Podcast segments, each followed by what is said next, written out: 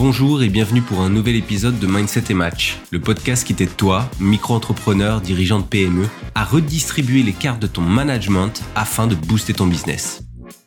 Pour ne rien manquer des nouveaux épisodes diffusés tous les mardis à 7h, je t'invite à me suivre, t'abonner dès maintenant en cliquant sur le bouton de follow et à télécharger l'épisode si tu souhaites pouvoir l'écouter à nouveau plus tard. Moi c'est Julien et aujourd'hui je vais te parler des réunions. Aujourd'hui, il y a de vrais enjeux managériaux derrière les réunions et je vais t'expliquer pourquoi elles sont encore trop souvent une perte de temps et comment les optimiser simplement. Alors il y a peu de temps, hein, je discutais avec un ami, on discutait de son travail et de son emploi du temps.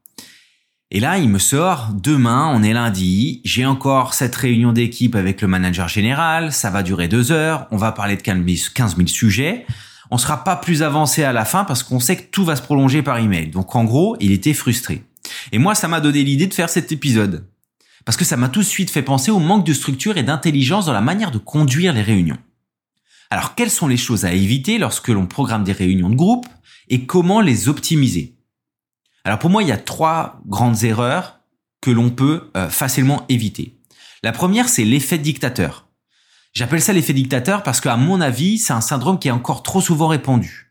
Toi, qui manages des équipes, tu as un rôle de chef d'orchestre. Si tu agis comme si tu devais simplement faire voter tes idées, ou voire même convaincre si le vote est contraire à ce que tu penses, eh ben c'est que t'as pas encore compris que les réunions elles sont faites pour échanger. Alors certes, parfois elles sont faites pour informer, mais l'idée c'est tout de même de pouvoir faire participer activement les membres présents, pour pouvoir profiter euh, bah, des avis, de l'expertise de chacun. Le but, c'est de créer de la cohésion et de faire émerger des solutions. Et elles seront peut-être euh, pas celles que tu attends, pas celles que tu as en tête, mais cela ne veut pas dire qu'elles seront moins bonnes pour autant. C'est comme pour un brainstorming créatif en fait. Hein. Il n'y a jamais d'idées débiles, d'idées nulles, il n'y a que des idées tout court qui ne doivent pas être jugées. Et pourquoi ça? Eh bien tout simplement parce que parfois lorsqu'elles sont combinées à d'autres, elles font émerger plus de créativité, plus de solutions. Donc des choses auxquelles seul on n'aurait jamais pensé. Il est donc essentiel de montrer à ses équipes et aux membres euh, qui vont participer que la réunion ne sera pas juste de rester assis à écouter et puis hocher la tête de temps en temps. Dans la même veine, hein, ne donne jamais tes idées en premier. Tu dois toujours pouvoir laisser les autres se sentir libres d'échanger. Donc tu vas donner la parole à chacun euh, des membres concernés et tu finiras par toi. Parce que le fait de donner tes idées en premier, ça donnera trop souvent l'impression que tu veux déjà montrer que tu as les clés, euh, les clés du problème, s'il y a un problème à résoudre, hein, et la relation en fait de subordination qui pourrait y avoir entre toi et puis les personnes qui sont présentes, eh ben, elle pourrait en bloquer plus d'un. Et donc là, ça crée un vrai blocage et ça empêche euh, la réunion d'être efficace au final. Alors la deuxième erreur à, à, ne pas commettre, c'est ce que j'appelle un peu l'effet de director's cut. Donc au cinéma, hein, le director's cut, c'est la version longue, le film en salle dure deux heures, la version longue dure quatre heures. Donc en gros, plus on rallonge les réunions, plus les gens vont décrocher. Trop de sujets avec trop de détails et trop d'histoires tueront complètement l'objectif initial de la réunion. Et toi, en tant que responsable, patron, bah tu cherches de l'efficacité. Et c'est pas en faisant des réunions, des réunions de deux heures, eh bah, que tu vas y arriver. Tu vas peut-être me dire ah oui mais moi euh, je dois informer de ci, de ça, on doit prendre des décisions sur tel ou tel sujet, il y a beaucoup de choses à voir. Et là je te dis ok hein, mais ça c'est une fausse excuse. C'est pas en regroupant tout dans le seul dans un même panier que tu vas gagner du temps. Au contraire tu vas en perdre. Tu vas perdre en efficacité. Parfois tout regrouper c'est une conséquence en fait de la volonté de se livrer des sujets. Parfois, on veut du coup jeter le sac de patates au milieu de tout le monde en se disant bah, qu'il y a bien quelqu'un qui va trouver une idée, qui va trouver une solution pour savoir euh, quoi faire de telle ou telle patate. Donc mon conseil dans ce cas, c'est de changer complètement tes habitudes de communication. Et donc là, je vais entrer dans le détail. Comment est-ce qu'on fait? Bah, Tout d'abord, moi je tiens à rappeler que je déconseille fortement de mixer trop de sujets différents. Non seulement c'est une plaie organisée, mais en plus ça rallonge tout. Mais je comprends aussi que euh, bah, parfois on n'a pas forcément le choix. Donc, voici mes conseils pour minimiser le temps de réunion et l'impact de ce temps sur la concentration et l'efficacité. Donc le premier point, un premier scénario. Si tu as une information à faire passer qui ne nécessite pas de conversation, d'opinion, de débat, il faut que tu l'envoies par email. Il faut que tu trouves un autre moyen de la délivrer. Euh, donc si c'est par email, tu vois, chacun devra lire et potentiellement après, s'il y a besoin quand même d'un retour, donc tu ouvres pour des questions et de cette manière, tu prendras le temps de regrouper toutes les questions, d'y répondre et de renvoyer une réponse générale avec toutes ces réponses aux questions de nouveau par email. Et donc voilà, ça va te simplifier euh, la vie et bah mine de rien, ça fait partie aussi du travail du manager, du responsable de pouvoir aussi expliquer les choses. Donc là, c'est pour éviter d'engorger en fait une réunion. Une autre approche euh, qui dépendra du degré d'importance du sujet est euh, après envoi de coup de l'email, donc d'information, d'évoquer le sujet directement en réunion et d'interroger chacun des participants si le sujet touche directement les équipes ou qu'il est sensible et de répondre en live. Donc là, ça va être plus approprié parce que en fait, ça crée de la proximité, ça crée un effet d'ouverture beaucoup plus fort.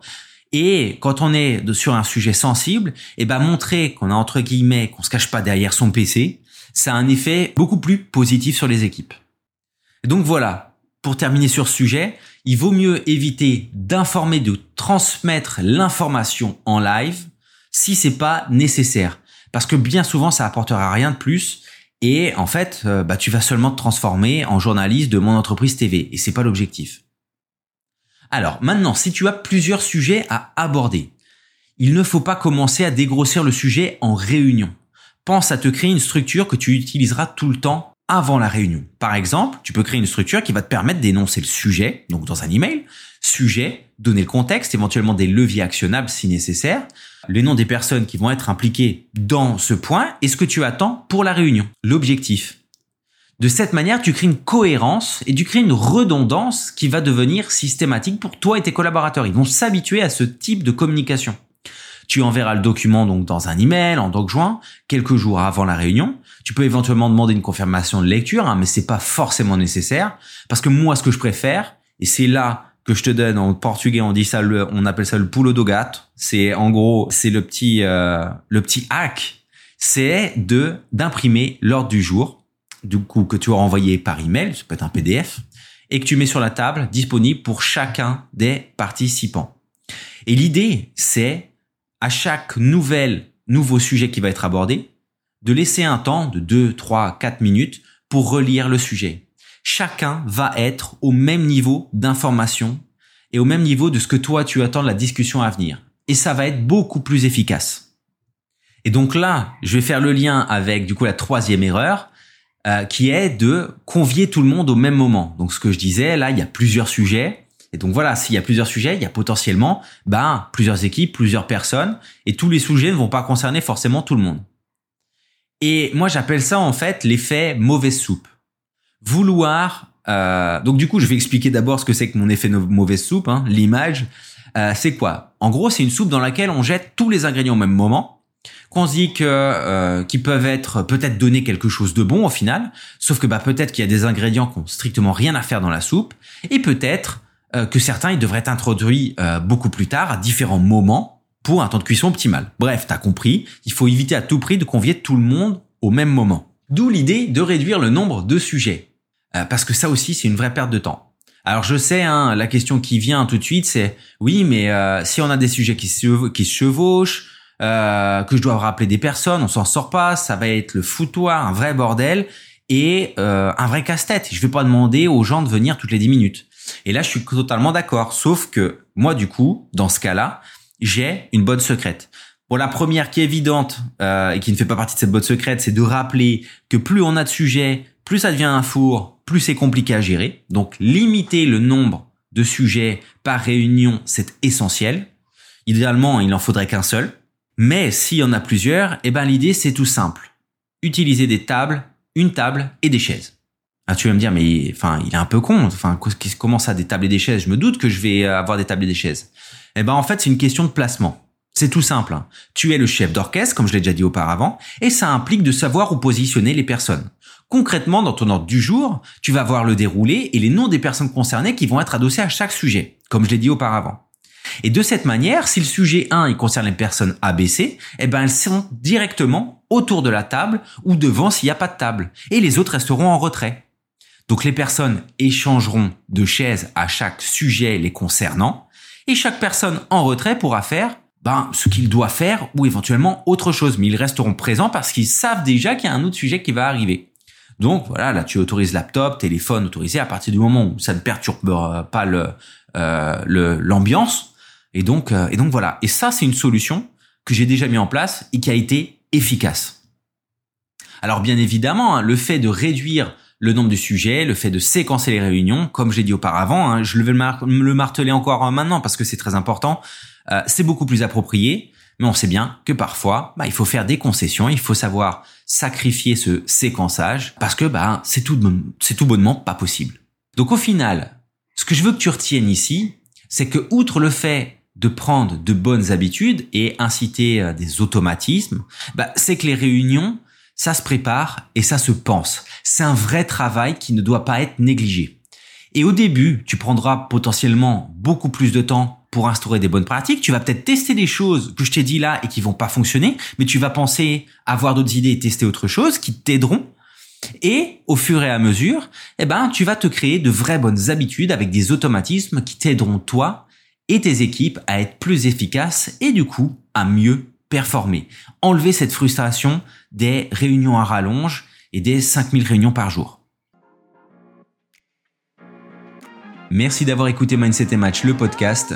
J'espère que cet épisode t'aura aidé à comprendre que la mise en place de bonnes pratiques de réunion, eh ben c'est en fait un élément essentiel qui participe à l'amélioration de la performance de ton activité. Si cet épisode t'a plu, n'hésite pas à t'abonner, partager, et si tu veux discuter de ce qui te préoccupe, tu peux me contacter sur LinkedIn et WhatsApp, le lien et le numéro sont en description. C'était Julien, à mardi prochain.